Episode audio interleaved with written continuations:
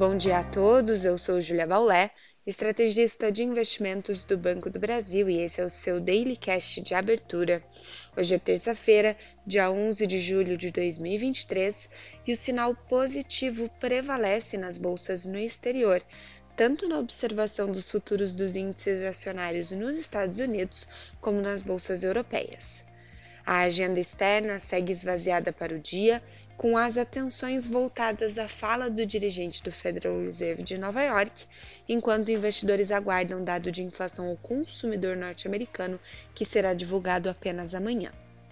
Vale citar que ontem as bolsas do país avançaram em campo positivo, interrompendo três dias de quedas consecutivas, na expectativa de que o CPI inflação ao consumidor mostre nova desaceleração dos preços, reduzindo a necessidade de mais altas dos juros americanos.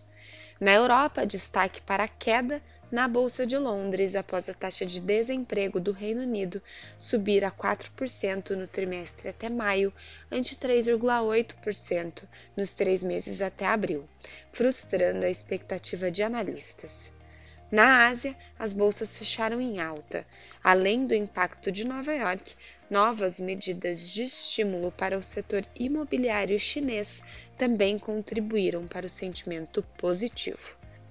No Brasil, ontem os ativos locais apresentaram tendência distinta da observada em Nova York e a realização de lucros predominou.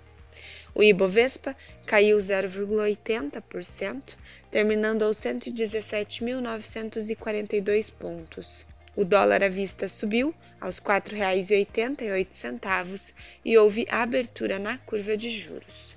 Para hoje, os investidores aguardam a divulgação do IPCA de junho, que deve mostrar a primeira deflação desde setembro do ano passado.